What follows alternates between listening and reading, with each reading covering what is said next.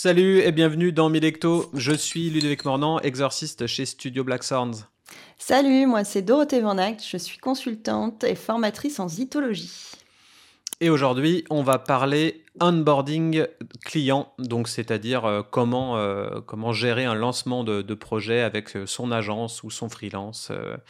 et en l'occurrence, mon process à moi, je vous dirai tout sur comment on fait chez Studio Black Sounds. Eh ouais, moi ça m'intéresse beaucoup. Le sujet d'actu donc euh, pour cette semaine. Alors on va parler d'un sujet peut-être un peu polémique, coup de cœur ou coup de gueule un peu. On va parler de Brewdog qui fait toute une campagne euh, contre la Coupe du Monde qui se déroule au Qatar. Donc ça mmh. c'est une info qui est arrivée il y a, il y a très il y a très peu de temps. Et euh, donc, ils font toute une campagne de com autour euh, justement de, donc, de, de, toute la problématique de la Coupe du Monde au Qatar, le fait que bah, ce soit un pays qui soit euh, contre l'homosexualité, les droits de l'homme, tout ce qu'on tout ce qu'on sait aussi sur ce que ça a engendré comme euh, problématique humaine, euh, notamment de, décès sur les, les, les, chantiers, des conditions de travail ignobles. on sait d'ailleurs que Da Vinci Construction oh merde. Euh, tu sais, un des constructeurs français est impliqué dans cette histoire aussi. Hein, C'est-à-dire qu'on n'est pas non plus tout blanc euh, là-dedans. Euh, bref, Brewdog annonce officiellement qu'ils sont contre cette Coupe du Monde. Et les réactions sont quand même pas mal intéressantes parce que, bon, ok, ils dénoncent euh, il dénonce, euh, comment dire, un, un, sujet qui est, qui est très polémique, qui est anti-humain, anti-écolo, tout ce que tu veux. Et on sait justement que lui-même n'est pas blanc comme neige. Euh, il y a eu pas mal de scandales le concernant. Ouais. C'est ça toute l'ironie de, de Brewdog. En tout cas, ils gardent leur, euh, leur côté euh, rebelle euh, à 100% dans leur manière de communiquer, dans leur, dans leur campagne de com, là où The Beautiful Game devient The Beautiful Shame, par exemple, et, et ils ont fait toute une com assez visuelle en, en, barrant certains mots qui sont écrits et puis en, en, en mettant en style graffiti par-dessus la vraie euh, ce que ça signifie pour eux au final. Donc, c'est des, anti-sponsors. Donc, ça correspond bien à, la, persona de la marque. Ouais, alors c'est très bien. On pourrait, euh, on pourrait se demander justement si en parlant du sujet, c'est pas un peu lui faire sa pub non plus. Tu vois?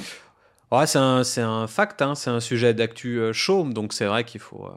Mais euh, ouais. Et puis, euh, et puis l'autre truc qui, qui m'a fait marrer quand j'ai regardé les réactions justement, c'est que donc ils vont donner, euh, ils vont reverser les bénéfices, l'entièreté des bénéfices de la vente de la Lost Lager. Alors il faut faire attention, hein, la différence entre les bénéfices et le chiffre d'affaires. Les bénéfices, c'est que l'argent que tu te fais en plus. Hein. C'est pas la totalité de ce que euh, t'a coûté euh, la bière, donc c'est euh, le plus. Ils ont plein d'autres F, donc je pense que c'est pas non plus. Et par contre, ils vont continuer à diffuser les matchs dans leur bar. tu vois. Franchement, ils auraient pu faire ça juste à. Ouais. Niveau d'hypocrisie du truc. Quoi. Ouais. Mettre un match de hockey à la place ou, ou, ou totalement passer à côté parce que Bon, je, pense que la quantité de gens que tu drives avec, euh, avec la Coupe du Monde, c'est quand même un truc de fou et que tu es perdant si tu diffuses pas. Et en même temps, il y a énormément de gens sur Terre qui détestent, euh, qui détestent euh, ce sport, quoi. Mais je pense que ça peut être intéressant de faire la liste des bars qui ne diffusent pas le foot. pendant la Coupe du Monde. Franchement, ça peut être parce qu'autant ça peut être une soirée sympa, euh, autant faire ça tous les jours. Il euh, faut vraiment être un féru de foot pour, euh, tu vois, vouloir regarder les matchs à 24 quoi, tu vois. et un autre truc aussi qui m'a fait marrer, c'est que bon, alors ils annoncent qu'ils vont reverser les bénéfices, c'est bien, mais s'ils font comme les la promesse des arbres plantés, à mon avis, pas où ils vont passer ces bénéfices, tu vois. Et en même temps, les arbres plantés, c'est une chose beaucoup plus difficile pour le pour le consommateur lambda à, évaluer. Enfin, il va pas prendre un billet d'avion, se rendre là où c'est censé être planté et puis vraiment regarder. Euh, les bénéfices, c'est quand même euh, de la charité. C'est, c'est un truc, si tu le fais pas, tu es un, un fils d'up. il n'y a pas d'autre. Euh, pour les arbres aussi, parce qu'ils avaient fait tout un, vraiment toute une com là-dessus. ça avait, je me souviens à l'époque, ça avait justement, ça, ça avait donné une dimension écolo à leur, à leur entreprise. Si tu veux, tout le monde avait trouvé ça super. Et quand tu apprends quelques années après qu'en fait c'est du bullshit et que cet argent, bah, ils l'ont réinvesti dans leur boîte, comment, pourquoi, ou même ils l'ont mis dans leur poche, hein, tu vois, on peut tout imaginer. Euh, c'est vrai que ce serait peut-être plus gênant encore si euh, il reversait pas ses bénéfices sur cette euh, sur la vente de cette bière, mais ça reste quand même que c'est c'est du mensonge éhonté.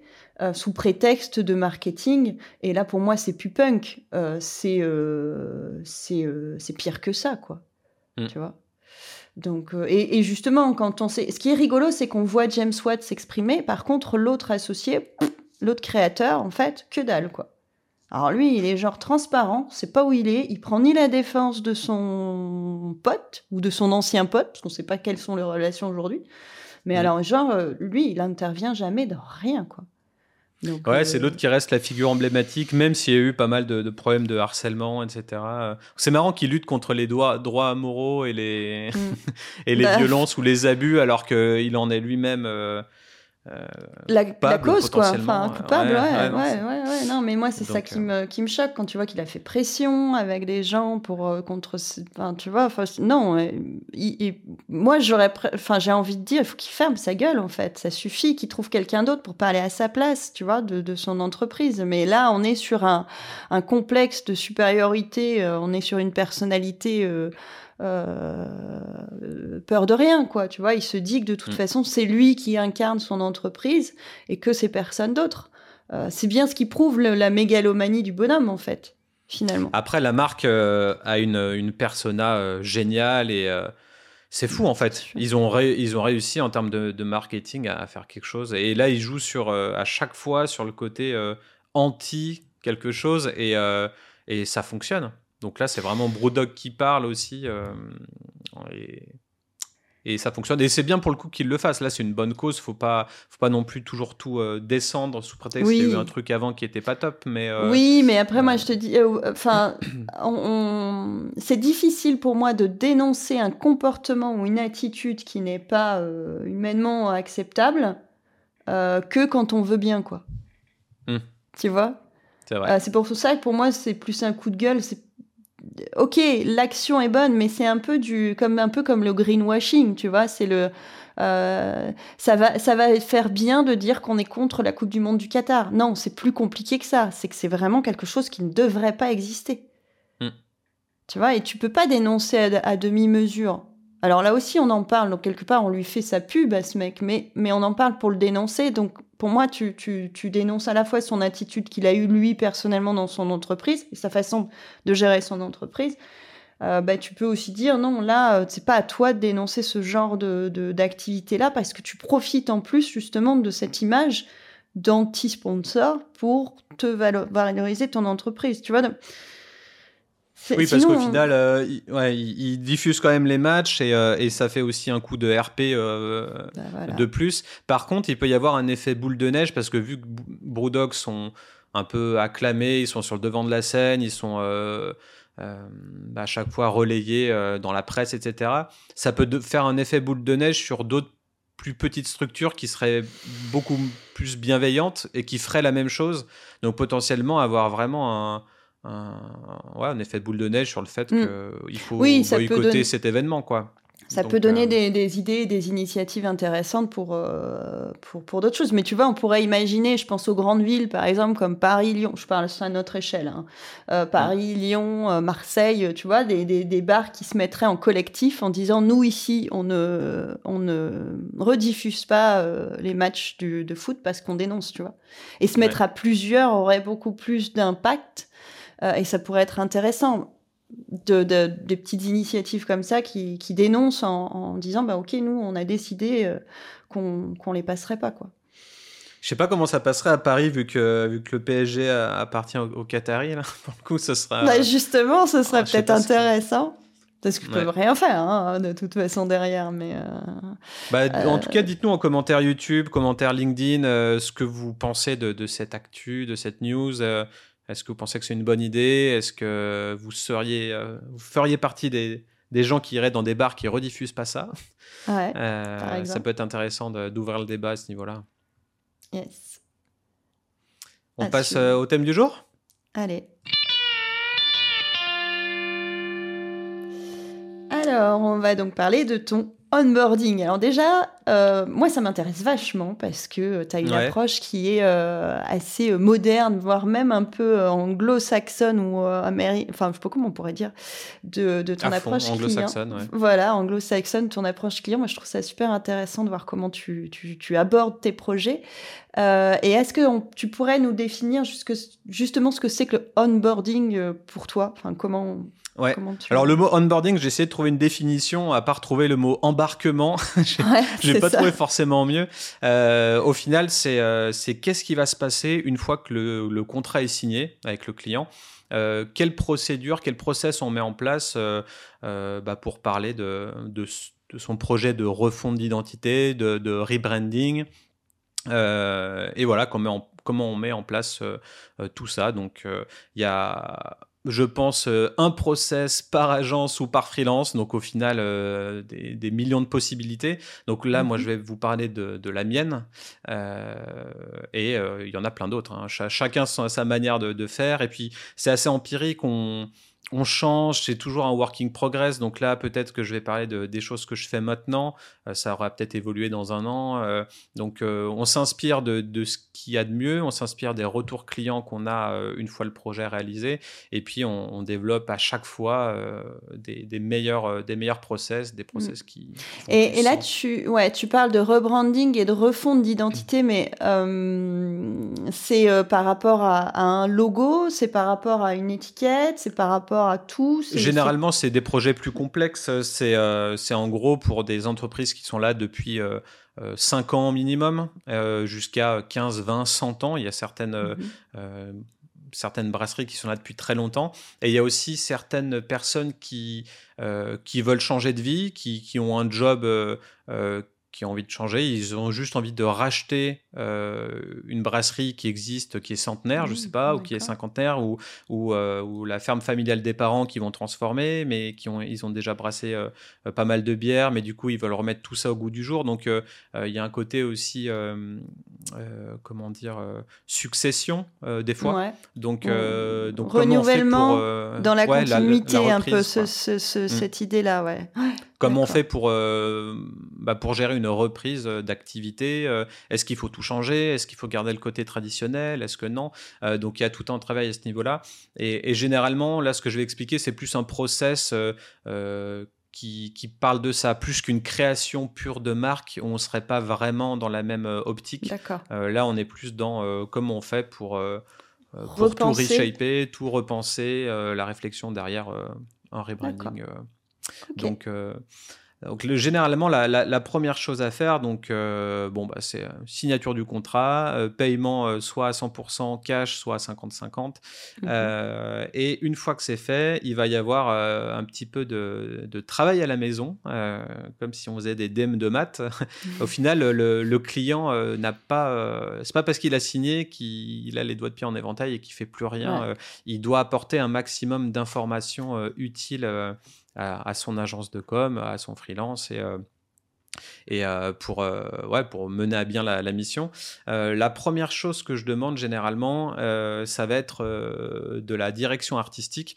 Donc le fait de construire un espèce de mood board géant, c'est-à-dire récupérer un, max d'infos, d'images, de style, de look, soit corporate, rétro, minimaliste, etc. et en fait se, faire un petit dossier de ce que le client et son équipe aiment bien. Donc pour ça, on a énormément d'outils. D'accord, c'est pas directement lié à, à, l'entreprise, enfin, à la, comment dire, à la, je vais y arriver. Au, à la DA de, de, du logo de l'entreprise. Alors, pas, pas, encore. Pas encore, d'accord. Ouais, là, là pour l'instant, c'est juste euh, récupérer ce que, ce que l'équipe aime bien. D'accord. Euh, parce que euh, on sait tous que le, le segment, enfin le marché va très vite, qu'il y a énormément d'inspiration packaging, de nouveautés, etc. Donc il faut un petit peu mettre en, ordre ce que eux aiment bien d'un point de vue extérieur. Donc euh, pour ça, bah, il y, a, y, a, Instagram forcément, il y a Pinterest où il y a beaucoup de choses, il y a des blogs euh, assez trendy comme World Brand Design, The Die Line, Packaging of the World. Il y, a énormément d'outils comme ça pour aller voir un petit peu de l'inspiration, qu'est-ce qui se fait ailleurs, qu'est-ce qui se mm. fait en Amérique, à Hawaï, en Australie, un petit peu partout, et qu'est-ce qui se fait aussi dans d'autres euh, marché que la bière, mmh. parce qu'on peut s'inspirer de, packaging de spiritueux, de, de, sans-alcool, de, plein d'endroits différents. Donc déjà, pour que nous, à agence, on, sache euh, sur quel pied danser, il faut qu'on sache un petit peu euh, bah, qu'est-ce que notre client aime bien. Donc là, c'est plus en gros l'inspiration. Qu'est-ce qui, ça veut pas dire que ce qui va arriver après va ressembler à ce qu'il nous envoie, mais au moins on, engrange un petit peu de, de, visuel, d'image et d'inspiration, et on, se dit ok, notre client aime bien ça. Ouais, ça te permet de coller à l'envie. Par contre, je note que tu parles d'équipe, et je trouve ça vachement intéressant parce que ça peut même rentrer dans un, euh, on va dire une, une motivation RH presque. Tu vois, tu peux. Tu peux ah, c'est totalement dans l'idée, ouais. Parce que ce que j'ai que j'ai remarqué euh, au fur et à mesure de, de, mes exorcismes de marque, c'est comme ça que j'appelle ça, euh, mon rebranding, c'est pour moi c'est d'abord des troubles d'identité qu'il faut arriver à exorciser. Euh, mhm. J'aime bien ce, tout ce package, tout ce champ lexical. Et ce que j'ai trouvé, c'est qu'en fait, généralement, euh, il faut fédérer les équipes parce qu'il y a beaucoup de turnover. Donc, euh, les, demandes de certains, euh, de certains directeurs, c'est de, au final bah, de, de, remotiver les équipes, de faire en sorte qu'elles se cassent pas dans des brasseries plus trendy, voilà, qu'elles soient fières de leur marque, qu'elles se les réapproprient. Donc, il y a tout un travail assez pertinent, je trouve, dans le fait de, bah, de motiver les équipes en les impliquant totalement dans, dans le process. Alors, il va pas falloir les, les impliquer dans toutes les décisions, ça c'est vraiment une erreur. Mais par contre, euh, il y a quelques workshops qu'il va falloir euh, mettre en place avec eux et puis ils vont se sentir euh, impliqués dedans, donc, donc fans du coup d'être... En tout cas, c'est ma manière de voir les choses, c'est peut-être pas celle de toutes les agences, mais... Mais ça, c'est quelque chose sur lequel je, je mets un point d'honneur. Mm. donc là, c'est d'abord l'ADA en, en, premier point. Donc euh, un petit fichier Dropbox, un petit fichier euh, WeTransfer et hop, on, a un petit peu les, idées en place. Euh, le deuxième, c'est ce que j'appelle l'audit compétitif, competitive audit en anglo-saxon. et, et, là, ça va être plus les brasseries vont devoir demander à leurs distributeurs à leurs partenaires, à leurs vendeurs ou à leurs collègues ou même à leur équipe de prendre des photos euh, des étalages euh, à côté de leurs produits. Donc qu'est-ce qui se passe au final dans la vraie vie euh, chez le caviste, au supermarché, dans les enseignes bio, etc., dans les points de vente, pour voir un petit peu comment réagit euh, leur packaging actuel, leur marque, euh, leur, euh, toute leur équité, comme on dit, comment ça fonctionne visuellement, est-ce que ça attire l'œil, est-ce que c'est pas top, est-ce que c'est vraiment nul, est-ce qu'il faut changer les choses ou pas, est-ce qu'il y a des choses très pertinentes qu'il faut garder? Donc, donc ça, ça va être intéressant. voilà. Le but, c'est de savoir comment on peut optimiser leur présence en rayon. Oui, et puis de pouvoir aussi se comparer finalement, euh, comparer son image à la concurrence, parce qu'en effet, dans un rayon mm. bière, euh, quel que soit euh, euh, l'endroit, que ce soit un caviste spécialisé ou une cave à vin ou un supermarché ou une biocop, c'est clair que bah, tu peux être potentiellement perdu en plein milieu, et ce qui va en effet faire la différence, c'est comment tu ressors alors j'imagine que tu tiens compte de l'image que tu veux renvoyer aussi. C'est pas juste tiens, mm. je vais faire du fluo pour dire regarde, on voit que moi quoi. Ouais. Ouais, c'est sûr, mais il y a des euh, choses, tu vois, mm. intéressantes où on se dit que bah, pas mal de gens vont arriver, ils vont acheter une IPA parce que c'est marqué IPA en gros, plus que parce qu'il y a un beau visuel. Donc des fois, il, faut, il va falloir arriver à savoir euh, à quel point on, met une typo en plus gros parce que ça fait vendre, euh, versus un design qui serait moins joli ou moins esthétique. Euh, le but de pas mal de brasseries, ou même de la plupart, j'ai envie de dire, c'est de vendre plus de bière, tout simplement. Mhm. Donc, euh, donc oh, il faut se poser les bonnes questions. Quoi. Ouais, tout à fait.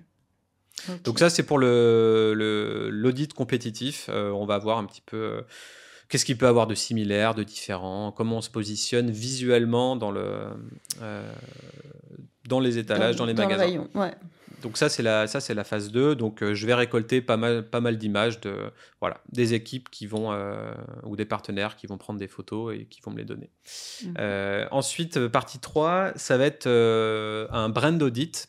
Donc c'est là où il y a vraiment le, le, un travail assez long. Peut-être généralement les clients mettent mettent peut-être deux semaines à m'envoyer ça.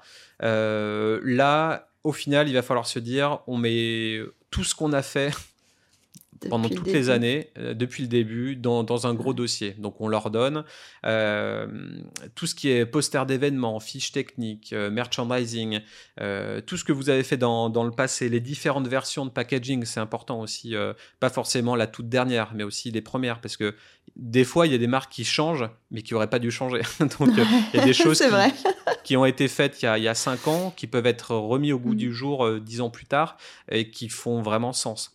Mm. Parce qu'on peut se perdre au fur et à mesure des, nouvelles versions. Euh, donc en fait, il faut vraiment rassembler tous ces éléments de communication.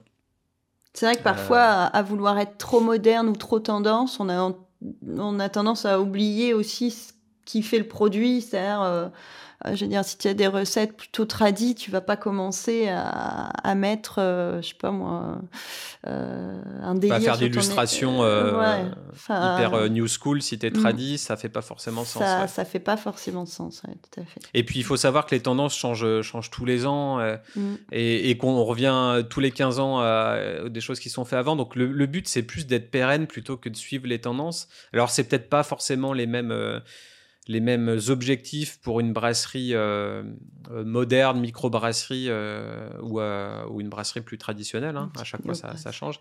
Mais, mais bon, le, le but, c'est quand même de, voilà, de rassembler tout ça euh, s'il y a des choses physiques aussi, euh, des étiquettes en physique ou des, ou des, des packaging en physique, souvent je demande bah, l'envoi forcément de, de, toutes les gammes euh, pour, que, pour que je les ai physiquement, que je puisse les mhm. goûter parce que c'est important et que je puisse faire bah, un petit peu des, recherches physiques avec le produit en main, euh, mmh. parce que travailler seulement en digital, ça ne fonctionne pas. Ouais, justement, j'y pense, tu fais tout ça à distance. Tu, euh, tu te déplaces des fois dans les brasseries ou... Ça m'arrive de me déplacer, ouais. quand, quand ça, quand ça vaut vraiment le coup ou, euh, ou pour célébrer un, lancement de marque. Mmh. Mais, mais bon, depuis le Covid, en plus, on a, on a vraiment appris à faire tout en tout à distance. Et bon, c'est sûr que si la barasserie, moi je suis à Lyon, si elle est à Nantes, euh, y, a, y, a, tu vois, c'est loin, tu as, le trajet, tu as mm. le, prix que ça coûte, le train. Le... donc euh, souvent les choses. Euh, enfin, et puis au bout d'un moment, j'ai aussi acquéri certaines capacités à, voir ce que ça peut donner en vrai. Ou, donc, donc voilà, il y a, y a, beaucoup de RD derrière tout ça. Donc Mm, mm. Mais, euh, mais le déplacement est, utile pour certains aspects du projet, c'est sûr. Ouais, d'accord. Euh, mais pas euh, forcément dans cette approche de travail préalable, en fait. Non, non, clairement, ça, ça sert à rien à ce moment-là. Mm, et donc voilà, donc après, on peut se demander aussi bah, quelles couleurs définissent la marque. Et, et, du coup, je donne une checklist. Souvent, j'envoie un mail avec une checklist de, de, tout ce que les gens peuvent envoyer. Donc là, par exemple, pour ceux qui nous écoutent, euh, il va y avoir tout ce qui est logo, tous les fichiers du logo, les packaging, euh, tout ce qui est euh, les, kegs, tout ce qui peut se passer, les, étiquettes des, des, fûts, les tap handles, donc les poignées, les cavaliers de pompe, etc. tout ce qui a été pub imprimé, campagne de com, s'il si y en a eu. Euh, la rédaction du, site web, mhm. euh, toutes les images qu'il y a dans la, dans la banque d'images, hein, tout, ce que vous avez pu récolter, euh, les nuanciers de couleurs, les, les, social media ads, donc les, les, pubs Insta, les pubs Facebook, donc voilà, les, les jupes de... comment on dit de de, de bar peut-être non De bar oui, enfin voilà tout ce qui est un peu... Les, euh, les banderoles, les trucs euh, événementiels, un peu le, toute la com événementielle aussi. La com de salon, etc. Donc, donc voilà, même, même les, les, les, business plans peuvent des fois être intéressants, mhm. tout ce qui est dossier de presse, etc. Dossier de presse aussi, ouais. Mm. Et tout ce qui est bon comme tout ce qui est pas bon. Et surtout ce qui est important, c'est tout ce qui a été foiré pour qu'on se demande, bah ouais. Pourquoi, surtout. ouais. Et ouais, donc tu ratises vraiment large. En fait, c'est toute, Mm. la com qui a été produite euh, en interne, en externe, euh, produit, mais, mais vraiment pas que, quoi. Institutionnel. euh, Bah, tout ce qui donne cette, ce qu'on appelle l'équité de marque. Alors, on dit equity en anglais, ça a peut-être Ouais, plus de sens, mais tout ce qui donne cette, cette notoriété et cette présence. Ouais. Ok. Et ça, sur le long terme, du début ouais, à la fin, quoi. ouais. Donc, c'est sûr que les fichiers peuvent être assez grands. Mm. Et il y a effectivement aussi tout ce qui est inventaire de la propriété intellectuelle, et ça c'est très important, euh, dresser une liste de, toutes les marques qu'on a déposées euh, à l'INPI, euh, le nom d'entreprise, les noms des bières, les logos, les... enfin tout ça, pour au final qu'on arrive à, bah, savoir qu'est-ce qu'il faut déposer, qu'est-ce qu'il faut redéposer. Enfin, juridiquement parlant, il peut y avoir énormément de soucis euh, si on n'a rien déposé, ou euh, peut-être qu'il y a des soucis qui existent déjà euh, que je ne connais pas avant d'avoir signé, et du coup, il y a beaucoup de choses derrière à retravailler en fonction d'une autre marque qui pourrait porter préjudice, etc. Donc, important de savoir ce qui est déposé, ce qui n'est pas déposé, tout ça, quoi. Alors ça, c'est d'autant plus important qu'on le fait rarement, notamment quand on est des brasseries plutôt récentes, enfin, Ouais. ou même plutôt anciennes, mais euh, on n'y pense pas forcément, donc ça, c'est vrai que c'est un sujet important. Et d'ailleurs, on a eu une remarque sur euh, un de nos podcasts où euh, on parlait euh, justement des bières sauvages. Excusez-moi. Tu vas t'étouffer là. d'Untapped, ouais, ouais, j'ai... en fait, ça me gratte le fond de la gorge, c'est affreux. Et en fait, il y a quelqu'un qui intervenait, je me souviens plus qui exactement, qui disait Untapped, c'est super intéressant pour savoir. Pardon. Si le nom Allez, des bois un bières petit coup. existe déjà. Ouais, ouais, mais il faut que je bouge et que je débranche tout, alors c'est pas forcément pratique. Et donc, ça peut être intéressant justement d'aller chercher si. euh, quand on décide de, faire le, de, de choisir le nom d'une bière, justement, d'aller chercher s'il n'existe pas déjà. Parce que euh, bah, potentiellement, euh, on peut avoir des soucis de propriété là-dessus. quoi. Ouais, carrément. Donc, donc au final, voilà, on, on ratisse assez large sur, sur tout ça. Et, euh, et là, on arrive en finale à la fin de, de- de- de- du premier mail que, que j'envoie, euh, c'est-à-dire les, les, les homework, quoi, les- le travail à la maison de, de la brasserie. Eh ben, ça fait du taf, hein Bah, ça fait du taf et généralement, ouais, euh, ouais, je pense qu'en deux trois semaines, euh, on y arrive. Donc, euh, donc c'est pour ça qu'à chaque fois que les entreprises viennent à moi et me demandent, bon, j'ai un truc à faire, ça prend, on, on a trois mois de délai et tout, je dis bah non, non, c'est pas possible.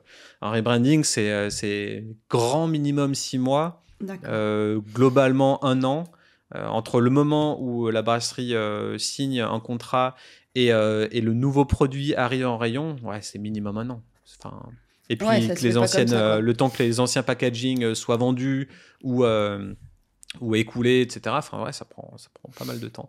Donc euh, donc ça c'est toute la partie euh, travail à la maison. Réflexion.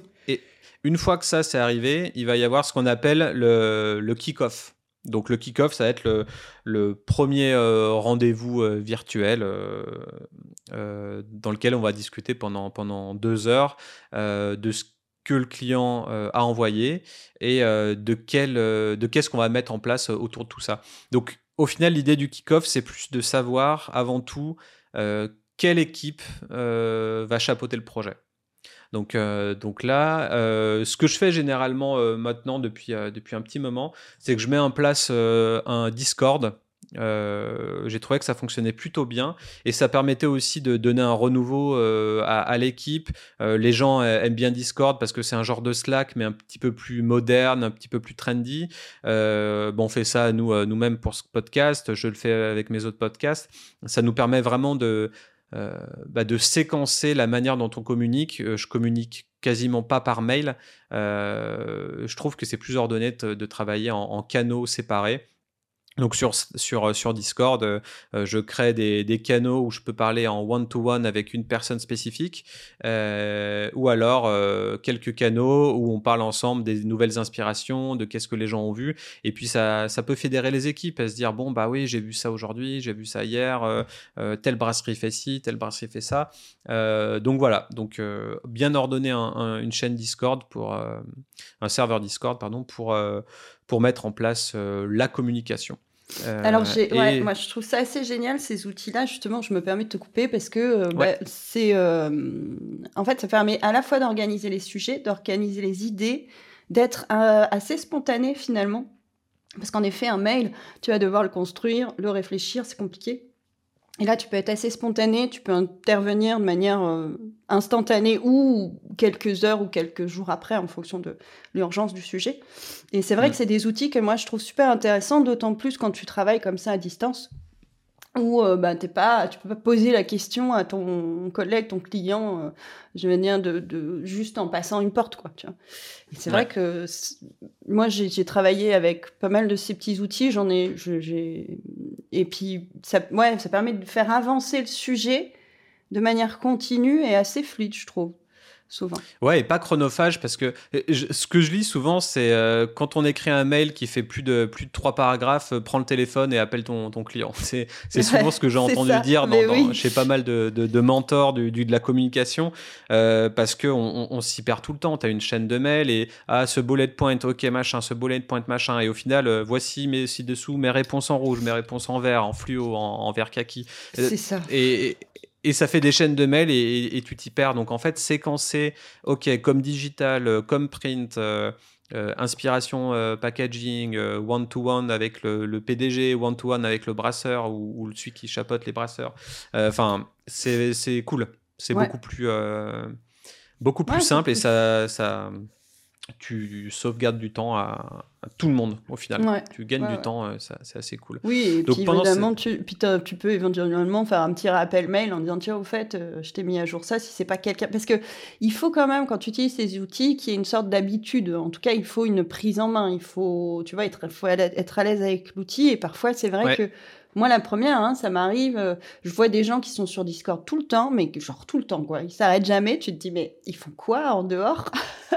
Non, mais ils, pensent euh, juste à, à pas s'enlever euh, en actif ou inactif. Ouais, voilà, c'est ça. C'est qu'après, il faut, voilà, faut quand même être un peu, un peu au fait de ces outils-là. Des fois, les prises en main sont un peu perturbantes parce que ça peut partir dans tous les sens. Donc mm. c'est vrai que tu peux quand même utiliser le mail pour euh, bah, des petits updates ou euh, au moins des deadlines en disant tiens au fait euh, il y a ça à faire pour telle date, pense-y.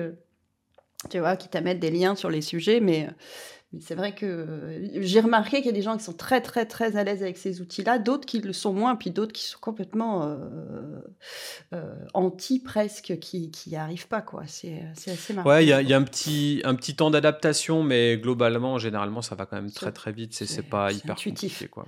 Mm. Donc, donc ouais, donc pendant, pendant le kick-off, on va mettre en place déjà tout ce qui est outils de communication. Donc, euh, avec quoi on communique. Euh, le client a peut-être sa manière de communiquer ou peut-être qu'il en a aucune et qu'il est, raffole de nouvelles manières de communiquer. Euh, mais ça, pour se rapprocher de son équipe et la fédérer, je trouve ça plutôt bien. Donc, moi, généralement, je mets, je mets en place donc différentes slides PowerPoint durant le kick-off et je présente déjà la gestion de projet.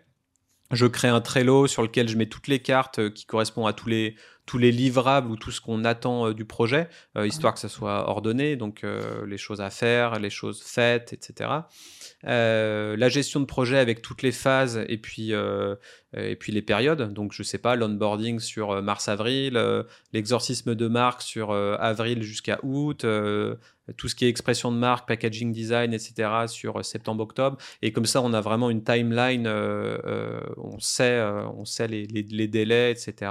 Alors, les délais sont estimatifs, hein, ça reste toujours estimatif parce qu'il y a toujours des, aléas. Mais en tout cas, voilà, on, a une idée de la gestion de projet. Et, après, on, se dit, bon, bah, euh, est-ce qu'on va utiliser euh, ouais, plus les mails, le téléphone, Discord? Est-ce que euh, combien de meetings on a par mois? Quels sont les jours disponibles aussi? Est-ce que, est que généralement, quand on va se proposer une call, ça va plus être les, les mardis, mercredis Ou est-ce que ça sera tout le temps le, vendredi? Enfin, vraiment se, se mettre d'accord où, quand, comment, quoi. Ouais, tu te cales aussi pas, sur l'organisation de la brasserie et du client pour justement être sûr que voilà, ce soit un moment propice à la, à la discussion. Quoi. Ouais, parce que des fois, il y a des rushs, etc. Enfin, tout le monde connaît la mm. période de rush. Et donc, euh, donc voilà. Et puis parfois, en brasserie, le rush, c'est H24. Hein. c'est ça. tu cours après, la bière parce que euh, bah, tu as, trop, trop, de clients, trop de demandes, trop de machin, ça peut être euh, compliqué d'avoir des moments. Euh, et puis ça dépend de la structuration aussi. Hein. Si le brasse, si le, patron brasse aussi ou fait du commercial, bah, il peut avoir des journées bien bien chargées en plus de gérer tout le reste de sa boîte quoi. Donc faut que. Ah c'est toujours chargé. Mais par contre il faut que qu'au fond de, de lui, il, il, veuille changer les choses. Ouais.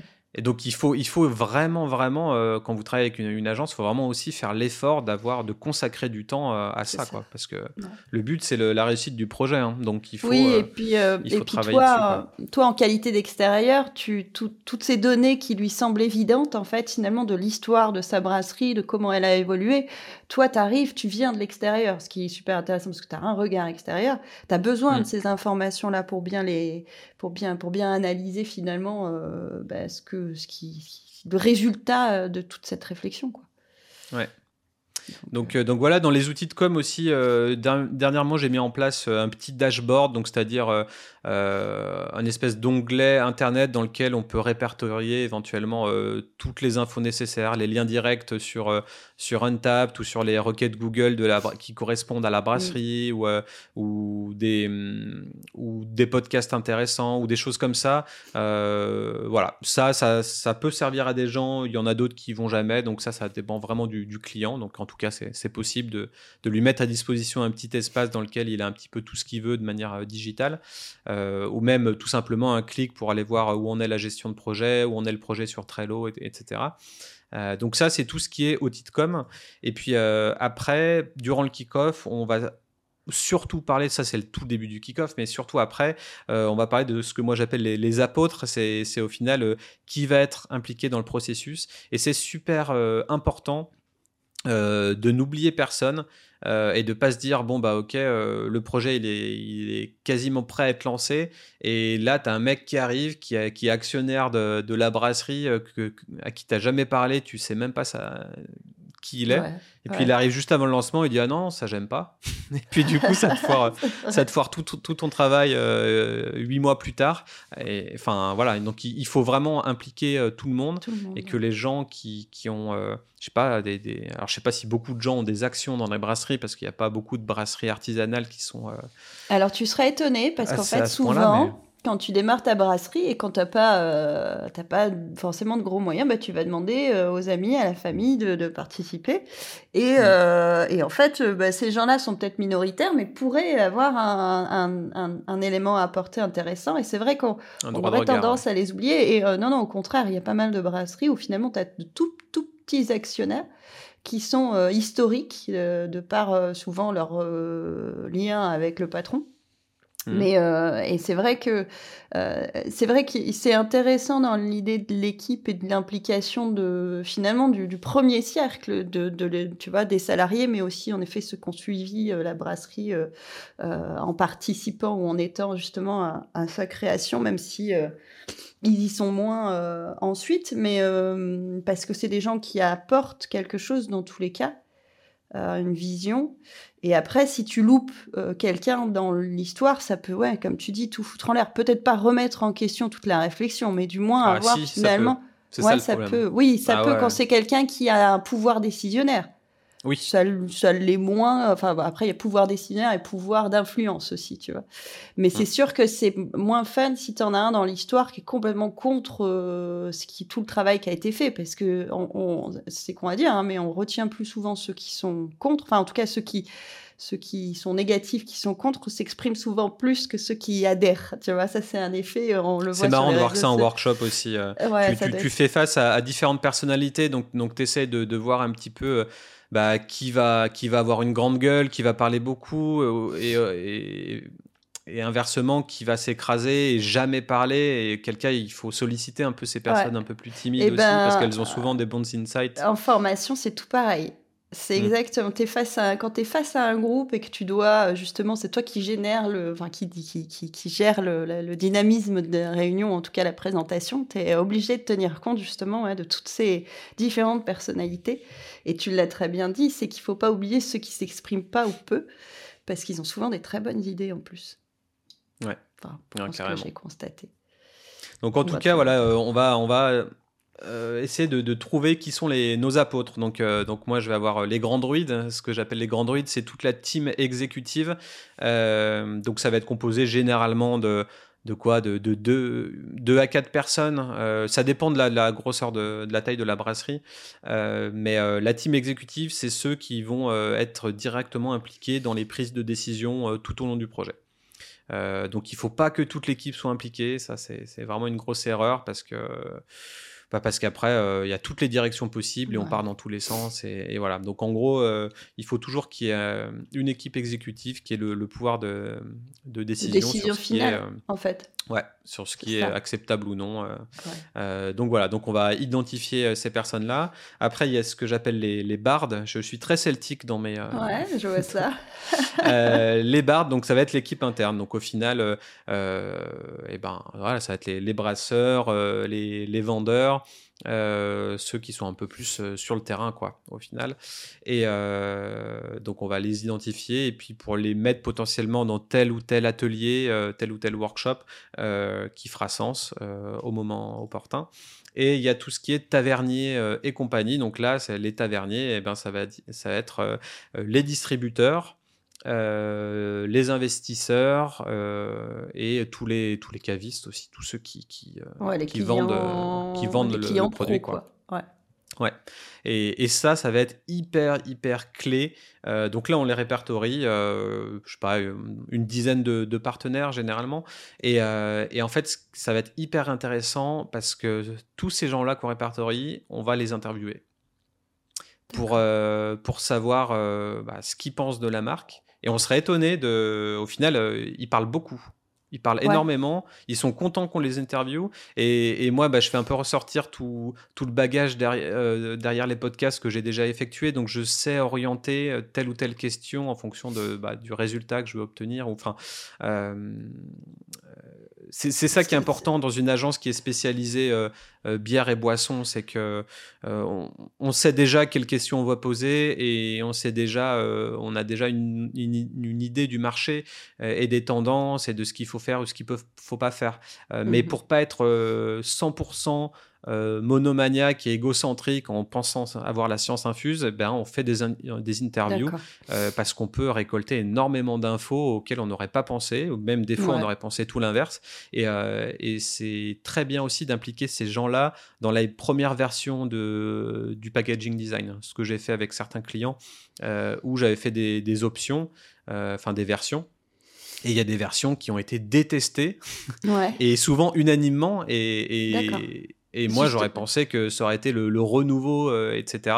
Et en fait, non, euh, ça va pas marcher. Et justement, euh, parce que c'est toujours compliqué d'aller interviewer des gens de l'extérieur. T'as pas parfois justement des, réponses qui vont dans tous les sens et où finalement tu n'arrives pas à avoir un. Bon là, tu disais que ça a été détesté unanimement. Bon bah donc là, il n'y a pas de doute à avoir, mais parfois un qui va aimer celui-là, puis un autre celui-là, puis un autre celui-là, et à la fin, tu n'arrives pas à, à, ressortir une ligne directrice.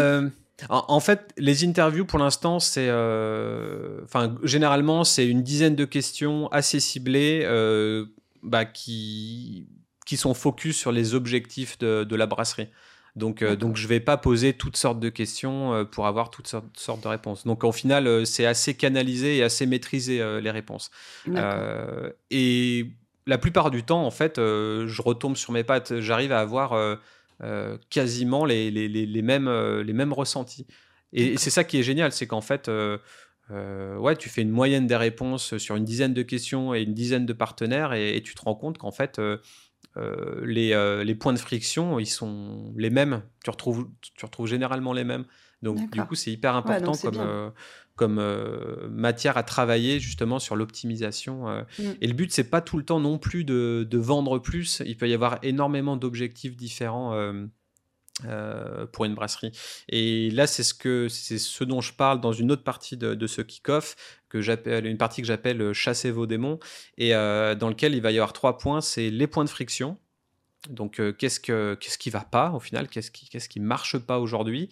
Euh, les objectifs SMART, donc SMART c'est un acronyme, euh, S-M-A-R-T, et euh, une partie clairvoyance. donc ça, c'est ces trois aspects du, kick-off.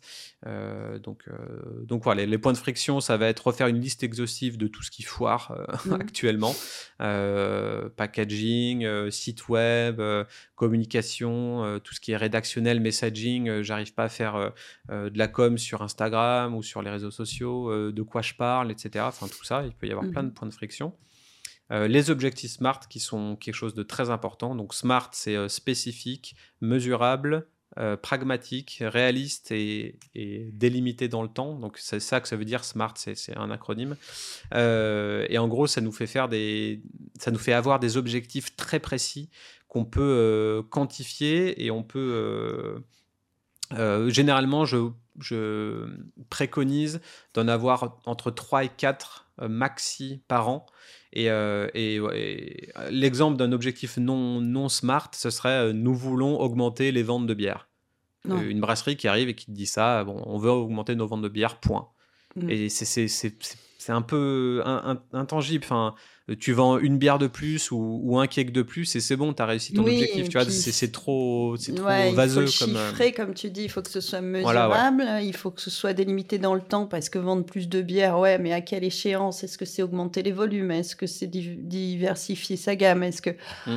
Enfin, ouais, en effet, c'est beaucoup trop large pour que ça puisse donner un résultat. Ouais. Donc, euh, l'exemple que je donne souvent, c'est euh, à, à, la place de nous voulons augmenter les ventes de bière, ce serait. Euh, nous voulons augmenter les ventes de nos best-sellers de 20% sur la mhm. région euh, PACA euh, d'ici 2025. Là, on a, on a tous les, on a, oh, on a tous les aspects, mm. toutes les infos, et tu peux bah, savoir si tu y arrives ou pas. C'est mesurable, c'est limité dans le temps, enfin c'est smart quoi. Ou alors euh, nous souhaitons atteindre les 2 millions de chiffres d'affaires sur notre gamme principale d'ici d'ici avril 2024. Euh, et, là, on est beaucoup plus précis. On peut, moi, j'en fais, je fais aussi ça sur, sur mon agence et ça fonctionne très bien. Et, et ça te booste en fait. Et ça booste les équipes et tu as quelque chose de, euh, ouais, que tu peux. Euh, oui, puis tu as une. Qui est tangible, quoi. Tu vois que ça avance, quoi. C'est pas juste. Mm. Et moi, pour l'avoir vu en brasserie, c'est vrai que on, ça fait partie de la stratégie, si tu veux, de, développement ou, au moins d'assises. C'est-à-dire qu'aujourd'hui, on voit que la concurrence se multiplie, donc on n'a pas forcément besoin d'augmenter nos ventes, on a plutôt besoin aujourd'hui, finalement, de garder nos clients. Tu vois? Parce que quand tu as euh, une brasserie qui fait qui a son volume maximum, soit tu réinvestis, on en parlait dans des épisodes précédents, euh, soit il faut que tu stabilises. Mais en effet, dans le temps, stabiliser, c'est un objectif en fait, en soi. Mm. Parce que demain, tu peux te retrouver en concurrence avec une petite brasserie qui s'installe à côté de chez toi.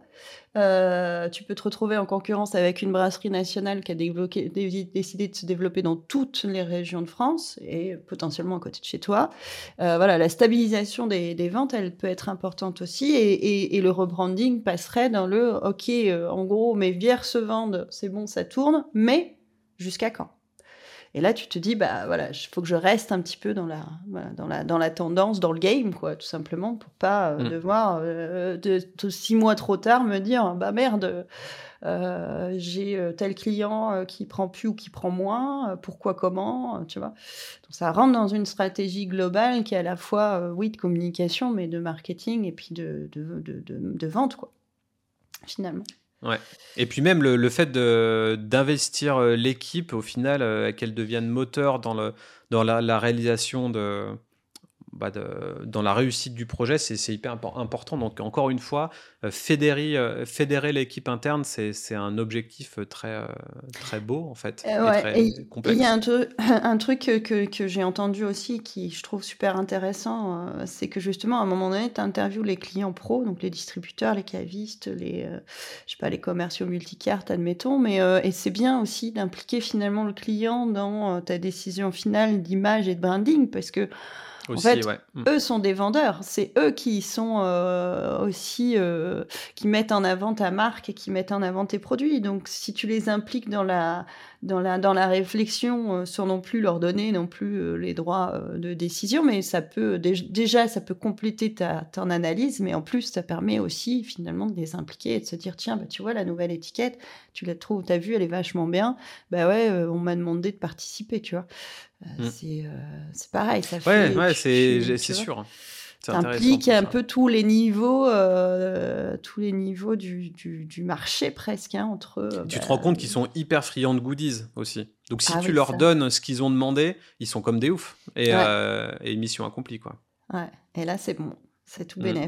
Ah, c'est cool. Donc ouais, il y a ça et puis voilà, on finit sur la clairvoyance. Donc la clairvoyance, c'est quoi? C'est euh, euh, la liste en fait de toutes les choses qu'on aimerait accomplir dans chacune des, branches de la marque. Donc euh, logo, merch, packaging, site internet, réputation, vente. Donc là, c'est un peu une liste au Père Noël. On est bientôt sur à Noël. Un peu, c'est on, on, a le droit de rêver en fait. On, on s'octroie une petite partie du de, du workshop pour rêver un petit peu. Ah ouais, moi je verrais, je verrais bien si j'ai des logos ou une taproom, bah, je verrais bien ça sur les murs, je verrais bien euh, euh, ça en, cavalier de pompe ou ces choses, des choses comme ça. Donc, euh, donc là, c'est la partie un petit peu, on se projette, on ferme les yeux et on essaye de, de, rêver. Quoi. Donc, donc voilà, tout ça en deux heures globalement. Et, et à la fin, à l'issue du, du kick-off, eh ben, c'est le, le, début du, du grand exorcisme. Mhm. où on va essayer de, conjurer la compétition. et, voilà des incantations, des décantations. Et, euh, une petite popote mystique, et puis, euh, et puis, puis voilà. Et puis ça dure 6 euh, à 12 mois, voire plus des fois. ouais, ça peut prendre du temps, ouais. Donc c'est un process assez long, assez, euh, mais voilà, c'est pas on se jette euh, avec un brief qu'on a fait en deux secondes à la maison euh, sans réfléchir vraiment. On a fait, on a interviewé personne et, et quelquefois quand on a une belle audience et qu'on arrive déjà à fédérer, eh ben c'est bien de faire des sondages directement à ses consommateurs, évidemment. Oui, ça, ça peut être intéressant justement de faire ce qu'on appelle les pré-tests et les post-tests en disant, ben voilà, on propose, euh, je sais pas moi, euh, cinq euh, étiquettes différentes et on voit justement celle qui... Mais c'est un autre moyen aussi, ça. Il hein. faut pouvoir trouver la bonne cible, les bons consommateurs, que ton, ton test soit... Enfin, tu vois, c'est de l'échantillonnage de, de panels. c'est un vrai truc de pro, ça. Hein. Ouais, c'est vraiment un truc de pro. Et hein. surtout, on se rend compte que les consommateurs ne répondent jamais ce qu'ils pensent intérieurement. Enfin, vu qu'on est tous drivés par, euh, par des décisions émotionnelles, euh, c'est hyper chaud de savoir pourquoi le mec il a répondu ça alors que ça se trouve il fait absolument pas ça dans la vraie vie. C'est possible. donc c'est compliqué. On peut être induit par le fait d'être interrogé spécifiquement sur ce sujet mm. de manière, c'est pas spontané quoi, tu vois. Après, tu vois, c'est pour ça que je trouve que les interviews de, de, pros sont plus. Peut-être plus justes. Donnent des. Ouais, sont plus justes. Plus justes, ouais. Oui, parce qu'ils savent euh, de quoi on parle en plus. Parce que s'il fallait faire un panel demain, par exemple sur une brasserie qui serait vendue euh, sur, euh, allez, on va dire, cinq typologies de clients. Donc le caviste, le caviste un vin, la biocop et puis la petite GMS du coin. Il faudrait trouver en fait suffisamment de gens qui sont consommateurs de ces différentes enseignes tu vois, pour euh, leur dire, bah voilà, dans un rayon, euh, enfin, non, c'est chaud, c'est un vrai métier pour le coup. Hein. dans la dégustation, on peut gérer la segmentation, euh, gérer, avoir des outils pour envoyer les sondages. Alors on peut faire des petits, des petits trucs comme ça sur Instagram et puis faire des stories avec des, des, pourcentages, oui, non. et on peut avoir une idée comme ça des, des, choses, mais faut pas se leurrer, la plupart des brasseries ne, savent pas trop le faire. Et, euh, oui, et puis c'est pareil, pour moi, ce serait pas représentatif. Hmm. Tu vois, parce que euh, il faut. en fait, on se rend pas compte, mais bon, sur Instagram, sur les réseaux sociaux, on a notre communauté, c'est-à-dire ceux qui nous suivent et qui sont, on va dire, acquis à notre cause. Donc, bien sûr que leur avis est super important. Et ça peut être rigolo et ça peut être en fait finalement un sujet de com intéressant de dire ben voilà je vais les impliquer mais en fait finalement euh, je les implique mais ma réflexion est déjà bien avancée. Euh, parce qu'en fait c'est pas forcément les consommateurs enfin c'est pas forcément ceux-là qui achètent le plus les biens en volume enfin en quantité tu vois. Donc c'est pas c'est une cible très spécifique c'est une communauté elle est déjà acquise donc vérifier qu'on ne s'est pas planté, qu'on les perd pas, c'est une chose, mais il y a tous les autres, en fait. Il y a toute la partie immergée de l'iceberg où, au final, ben, ces gens-là, euh, pour avoir leur avis demain, euh, tu ne peux le voir que si tes bières se vendent, en fait, finalement. Tu vois dans les chiffres de, de, des rêves qui partent, euh, dans quelle, dans quelle, dans quelle boutique, dans quelle, tu vois, chez quel Et puis ça prend un peu de temps aussi, ça. Hein. Il faut bien attendre 3 à 6 mois pour voir si ça a vendu. En plus. C'est long. Oui, parce que comme tu le disais au tout début, et c'est vrai que ça, c'est pas anodin, c'est que bah, toutes, les, toutes les anciennes euh, étiquettes, par exemple, tous les anciens euh, logos, et tout ça, et ben il faut le temps que ça s'écoule aussi. Et parfois, ouais, ça peut, ça peut prendre plus de temps qu'on imagine, puisqu'en plus, on sait pas trop euh, forcément parfois où, tous, où nos bières sont, en tout cas quand on commence à faire un, un volume conséquent. Donc c'est vrai que ça peut prendre du temps à, se mettre en place. Euh, parfois on a commandé, euh, je sais pas moi, 150 000 étiquettes d'avance, donc euh, bah, on va pas acheter les rouleaux quoi. Donc ouais, c'est vrai que ça peut demander une mise en place aussi un petit peu long quoi. Donc ouais. En tout cas voilà le, le, projet, le projet comme je le vois aujourd'hui après avoir fait pas mal de, de rebranding et, et d'exorcisme. J'ai vu mhm. beaucoup de démons passer par là. Ouais, euh, j'imagine. Et voilà, donc euh, je sais pas si. Bon, je pense que c'était complet parce que je, je pensais vraiment faire un épisode court et en fait il est méga long. Donc désolé à tous ceux qui nous écoutent s'ils arrivent jusqu'à là, mais c'était un petit mm. peu euh, dense au final. Ouais, mais c'est intéressant parce que ça, ça montre ta façon de travailler aussi. Et puis, puisque comme tu l'as dit, hein, chacun, chacun travaille de manière beaucoup enfin très très différentes. Et tout le monde a un euh, process unique entre guillemets. Ouais, c'est ça en fait. c'est euh, très lié aussi à la personnalité, euh, enfin à nos propres personnalités. Donc c'est pas c'est pas mm. anodin. Et moi je trouve que ton approche est plutôt très intéressante. Bah, c'est une approche très conseil en fait. c'est très consultant comme approche, faire des interviews, faire des workshops, etc. C'est c'est pas une démarche de, graphiste ou de designer qui va faire que du packaging design. Enfin, c'est vraiment de, la stratégie de marque, quoi, clairement. Ouais, et puis il y a une réflexion qui est assez complète en amont finalement. Euh, tu vois, tu peux plutôt que de demander à une personne de t'expliquer l'histoire de la brasserie, bah, tu vas euh, justement aller piocher bah, tout ce qui s'est fait. Euh, et tout ce qui peut se faire en fait finalement dans la brasserie donc c'est riche c'est intéressant c'est super intéressant c'est cool on passe au coup de cœur? Allez, nos petits coups de cœur. C'est parti. Euh, donc moi, mon petit coup de cœur de, comme on est euh, un petit peu dans l'ambiance euh, Noël, on s'en approche de plus en plus. Moi, je voulais faire un petit coup de cœur sur les sur les ateliers de brassage, puisque j'ai eu l'occasion d'en faire, et qu'on soit amateur, néophyte ou connaisseur, et puis même brasseur professionnel, puisqu'en fait, je trouve c'est intéressant. C'est des moments super cool. c'est un petit stage de brassage. Ça peut ça, se déroule sur une demi-journée ou une journée. Alors moi, j'ai eu la chance d'en faire un chez Brou Unique, donc c'est un atelier de brassage à Paris. Mhm. Et euh, j'avais trouvé ça génial. Alors ma petite particularité, c'est que moi j'en avais fait un événement d'équipe. Euh, c'est-à-dire qu'en fait, on avait fait une petite journée où on travaillait pas, on avait fermé les boutiques et puis on s'était tous retrouvés. Donc c'est des groupes de deux en plus, donc euh, bah, chacun se met un peu par affinité. Et on avait brassé chacun nos, petites recettes. Alors la seule contrainte que je leur avais imposée, c'est qu'il y ait des recettes très différentes c'est-à-dire que je voulais pas qu'il y ait trois Imperial Stout sur, euh, sur les six postes, tu vois. Je voulais que vraiment on ait euh, chacun euh, des recettes très différentes. Et alors à l'époque, ça se faisait pas trop, mais tu vois, s'il fallait que je le refasse aujourd'hui, ben, j'aurais demandé à chacun de faire aussi le design de l'étiquette, tu vois. Et, et, ce qui est super intéressant, c'est que tu touches, tu vois vraiment comment ça marche en fait. Tu, tu manipules les matières premières, tu, tu fais vraiment tout le déroulé. Et quand on connaît tu vas jusqu'où ben en termes de phase? Tu vas jusqu'au refroidissement et euh, à la enfin euh, filtration refroidissement mise en cuve et premier ensemencement premier ensemencement et éventuellement premier dry up si tu mais non tu fais pas ton dry up tout de suite en fait.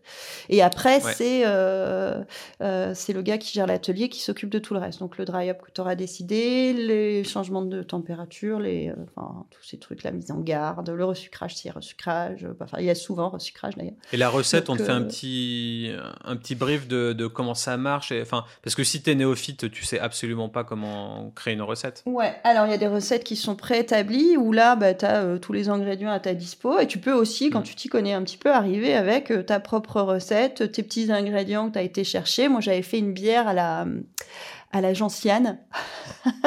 Drôle d'idée. Euh, j'avais testé des infusions à chaud, à froid chez moi avant. J'avais été aller chercher chez un arboriste très connu qui près de la place de Clichy, qui malheureusement a, fermé ses portes, mais c'était un endroit, c'était c'était génial, c'était magnifique. bon, j'ai foiré parce que j'en ai mis dix fois trop, donc à la fin c'était écœurant. Mais euh, en gros, je voulais retrouver un peu euh, les, euh, les, effets du houblon, mais en version exacerbée. C'est-à-dire que je voulais, tu vois, les houblons, ça a un côté délassant. Je voulais faire un genre de, de bière tisane. c'était un truc dans l'idée, mais bon. mais c'était super intéressant parce que tu peux aussi arriver avec ta recette, bon, à condition que les ingrédients soient disponibles évidemment, mais tu peux arriver avec ta recette en disant, ben voilà, moi je veux tester ça, et euh, ils sont souvent vachement, enfin en tout cas chez Brew Unique, Mike, il est, euh, il est super open, quoi. Il va pas te dire, ah non, surtout pas, non, non, justement, même lui, il aime bien euh, les petites expérimentations. Et ça peut être, donc moi j'avais fait ça dans, dans le cadre d'un team building, en fait, si tu veux, d'une motivation d'équipe, parce que ça me paraissait important qu'un bah, caviste en bière, il sache quand même comment on fait. Alors la plupart le savaient déjà, mais c'était un moment sympa. Ça peut être fait donc dans le cadre d'entreprises qui n'ont rien à voir avec la bière, puisque bah, c'est des journées aussi très sympas de team building. J'en ai euh, justement euh, animé, alors la plus partie dégustation euh, chez ma bière. C'est aussi mmh. un atelier de brassage qui se trouve euh, à Paris, où là, en fait, entre chaque étape, parfois, tu vois, le refroidissement, ça peut être un petit peu long, les buts, ça peut être un petit peu long. Donc moi, j'arrivais, en fait, et je faisais une petite dégustation, j'expliquais les bières, et j'expliquais justement le lien entre bah, comment tu la fabriques et ce que ça donne en bouteille. Et c'est souvent, les gens sont souvent euh, super intéressés, euh, ils ont des questions très pertinentes, et puis tu as toujours l'expert qui, lui, sait tout. Alors, des fois, il dit des bêtises, donc il faut le reprendre avec beaucoup de politesse pour pas qu'il soit, euh, pour pas qu'il se sente euh, voilà, brusqué ou pris en défaut, parce que c'est un peu, euh, enfin voilà, on est là, c'était aussi des collègues de boulot, donc fallait, tu vois. après, tu as les timides, tu as ceux qui, qui osent pas parce que bah, malgré tout, ça reste de l'alcool.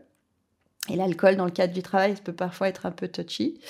Euh, enfin voilà, tu as les gens hyper enthousiastes, tu as ceux qui sont plus en retrait, qui discutent. Alors souvent, moi, je vois ces moments-là comme un moment agréable à passer, donc je force jamais personne. Tu vois, s'il y a une personne qui veut pas m'écouter, à condition qu'elle parle pas plus fort que moi, si elle préfère discuter avec son collègue dans le coin là-bas, ben c'est, tu vois, je laisse faire. Ça, moi, ça me dérange pas. Par contre, tu vois, souvent, pour un peu quand même dire, bah, je pose des questions et puis j'essaye d'avoir une interaction avec les gens pour justement leur montrer que malgré tout, ils loupent peut-être un petit quelque chose. Mais euh, Et donc, je trouve ça super sympa, euh, par exemple, en, bah, offrir à Noël. Euh, alors, faut offrir ça pas à une personne, faut, faut faire un pack de deux, parce que c'est, ça peut être un peu gênant d'y aller tout seul quand tu connais personne d'autre tu vois, mais tu vas à deux, en couple ou entre amis, et tu passes souvent un très très bon moment, quoi. Donc euh, je trouve ça sympa et ça te permet vraiment de, toucher, en tout cas, les différentes étapes de, la bière, et pourquoi pas derrière te dire, bah tiens, j'ai envie de tester à la maison. Ok, donc euh, pensez-vous à offrir déjà un exorcisme de marque? Voilà. Et ensuite, euh, un petit atelier brassage euh, pour Noël. Avec, euh, vos, pour vos amis, vos collègues ou même carrément en équipe avec la team. même si vous avez des brasseurs dans le lot, ça peut être rigolo de les voir brasser sur des marmites. quoi. carrément. Et moi, de mon côté, euh, eh ben, c'était la, brasserie. Mon coup de cœur, c'était la brasserie euh, Nepo, euh, qui à l'envers veut dire open. c'est une brasserie qui est à Neuville-sur-Saône et c'est un ami, Arnaud, si, si, tu nous écoutes, merci pour la, la, reco. il m'a dit va Leclerc, il y a des bières pas chères et très bonnes. Euh, et la brasserie s'appelle Nepo, N-E-P-O. Et moi, ce que j'ai goûté, c'est la Po Easy. Euh, donc, je pense que c'est un, beau, un beau jeu de mots. Euh, donc, c'est une, une avec un dry hopping sympa. Alors, j'ai aimé en fait parce que elle est simple et équilibrée et ça me fait plaisir. C'est pas c'est pas un jus de mangue, un, jus de, de, coconut ou ce genre de choses qu'on peut qu'on peut boire euh, euh, voilà dans les hazy IPA euh, d'aujourd'hui. Et, et, ça m'a fait du bien de, retourner un peu aux sources de bah de l'hazy en fait mmh. sans trop de sans trop de flavor mais quand même un petit peu. alors c'est une bière à 6,5 degrés. Les maltes c'est du pilsner avoine. Mhm. Euh, il y a en houblon du Columbus Mosaic Simcoe et un dry hopping euh, Citra Simcoe Mosaic avec une levure euh, T58. Mhm. amertume 15 IBU et couleur 12 EBC. Donc, donc voilà, assez cool. Et puis la brasserie, elle a gagné pas mal de, de prix. meilleure brasserie 2022 selon certains badges sur le site internet. Mhm. En tout cas, euh, je crois qu'il y a aussi quelques. Il y a une gamme permanente et une gamme un petit peu plus expérimentale. Euh, mais de ce que j'ai trouvé, ça m'a fait vraiment plaisir de dépenser euh, dans les 3 euros à Leclerc dans une bière bien équilibrée et rafraîchissante et cool à boire. Euh, juste en termes de pricing, ça m'a fait du bien. Mm. Et, et, local. Et local aussi. Et local hein. surtout. Et local, relativement... pour, nous qui sommes dans le, dans le Rhône. Oui, non, mais euh, elle est relativement récente, hein, cette brasserie, parce que si je ne mm. m'abuse, elle a été lancée euh, genre tout juste avant le Covid, hein, si tu vois. Euh, ça, et je moi, sais pas, il faudrait leur demander. Je, je, je, crois, hein, je crois. Et euh, alors, justement, moi, j'avais entendu de cette. Alors, vérifier maintenant euh, où ils en sont là-dessus. J'avais entendu parler de cette brasserie parce qu'ils ont commencé avec un, une, une, machinerie, enfin, un matériel assez conséquent. Et dans l'idée, dans c'était aussi de dire ben, on propose nos, notre salle à brasser, nos fermenteurs pour des brasseries qui aimeraient. Enfin, des gens qui aimeraient se lancer, tu sais, pour, pour faire en fait un peu gypsy. Donc je ne mmh sais pas où ça en est euh, là-dessus. Il me semble qu'ils font euh, quelques bières de, Comme on fait à Aerofab, quoi. Ouais, comme finalement on fait de plus en plus les brasseries. Hein. Euh, historiquement, on connaît, euh, on mm. connaît surtout, euh, oh, je vais pas retrouver le nom, euh, celle qui brassait notamment bah, pour pour Mikkeller et puis Craig Allan en Belgique, qui était très très réputé justement pour pour, pour ce truc-là. Il y a Rabourdin en Ile-de-France qui fait aussi pas mal de, de bières à façon, enfin en tout cas qui accueille des des, des gypsies. Et c'est vrai que Nepo avait dans dans, dans cette ambition-là d'être un peu finalement la brasserie d'Auvergne-Rhône-Alpes euh, qui accueille euh, soit des brasseurs, euh, en, bah, brasseurs, brasseuses en devenir, soit peut-être aussi des marques commerciales, hein, d'ailleurs, parce que ça. C'est une très bonne idée. Hein. Honnêtement, ben, quand on a un budget conséquent et qu'on a du, beau matos, pourquoi se priver de cette, toute cette phase-là Ouais, moi je mettrais un petit bémol quand même, c'est qu'il faut être sûr de savoir faire des bonnes bières quand même, malgré tout. Tu peux pas tu peux pas commencer à brasser pour les autres si tu maîtrises pas euh, complètement le mmh. process. Donc ça peut être un risque euh, potentiel. Euh, faut pas se louper quoi. T'as pas le droit à l'erreur si tu veux, parce que sinon ça veut dire que bah, tu dois rembourser ton client et que en termes d'image, euh, tu vois, c'est un peu de proof. J'ai retrouvé la brasserie belge qui était très réputée pour ça. C'était de proof et c'est vrai que tout, tout, le monde s'accordait à dire euh, Amy Keller le premier, qui est quand même quelqu'un qui sait faire du business et qui sait euh, gérer ses bières et ses recettes, euh, pour dire que De Proof c'était une vraie référence brassicole. Eux faisaient peu de marques pour eux, ou en tout cas on faisait pas beaucoup la pub, mais euh, ils étaient vraiment réputés pour, pour la qualité des bières qui sortaient de chez eux. Et ça c'est important en fait, quand tu veux faire de la, de la brasserie, on va dire à façon ou accueillir des gypsies. Mais ouais, ouais, Nepo, moi je les avais rencontrés au Salon Planète Bière justement j'ai eu l'occasion d'aller. Euh, bah, j'ai pas passé longtemps, mais je les ai vus 5-10 minutes, on a discuté. Ils avaient du monde euh, sur leur stand d'ailleurs. Mais euh, j'ai pas eu l'occasion de. J'essaierai de faire une petite, une petite, interview super potion avec eux. Ça, ça mm. m'inspire. Ça je leur demanderai. On verra. Ça marche. Bon, bah, c'est tout pour aujourd'hui C'est tout pour aujourd'hui. Je suis Ludovic Mornan, exorciste chez Studio Black Swords. Je suis Dorothée Van consultante et formatrice en zytologie. Et on espère vous revoir la semaine prochaine dans Milecto. À bientôt. ciao.